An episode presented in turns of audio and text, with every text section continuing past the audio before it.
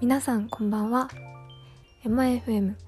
ここではデザイナーとして活動する中で感じた気づきや思いを自分の言葉でアウトプットしていく番組です。聞いてくださる方にとって何か新しい考えやきっかけとなれば嬉しいです。第4回目の今夜も最後までお付き合いください。今回はコミュニケーションの大切さについて直近で感じたことがあったのでそれについてお話ししていこうと思います。いや実は最近あのー、一つデザインの制作のお依頼があってそれを進めていたんですけど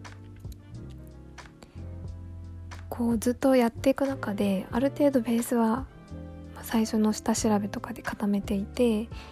で、まあ、その方向性で進めていこうと思って作業をしていたんですけどこうやっていくうちにだんだんこうなんかしっくりきてないなとか何かが違うな足りないなみたいな気持ちになってしばらくそこからこううまく進まない期間があったんですね。であどうしようと思った時にちょうどちょっとお会いするそのクライアント様とお会いする機会があって、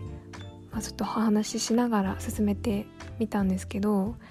何日かこうかかってたものがその日一日でこう綺麗にまとまったというかこう完成まで持っていけてなんかその時に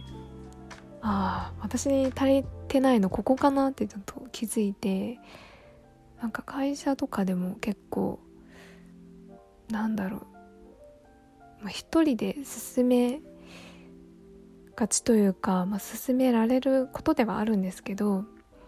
こうなんだろう方向性のブレだったりあとはなんか目的だったりっていうのもちゃんと再認識しながらでそれの表現として合ってるかどうかっていうのもこう確認しながらちゃんと進めていくっていうのが大事だなってちょっとその時に思って。なんだろう、まあ、もちろんこう完成形をお見せしてこうその中から選んでいただくっていうのも一般的ではあるんですけどなんだろう。なんかより良いものを作っていく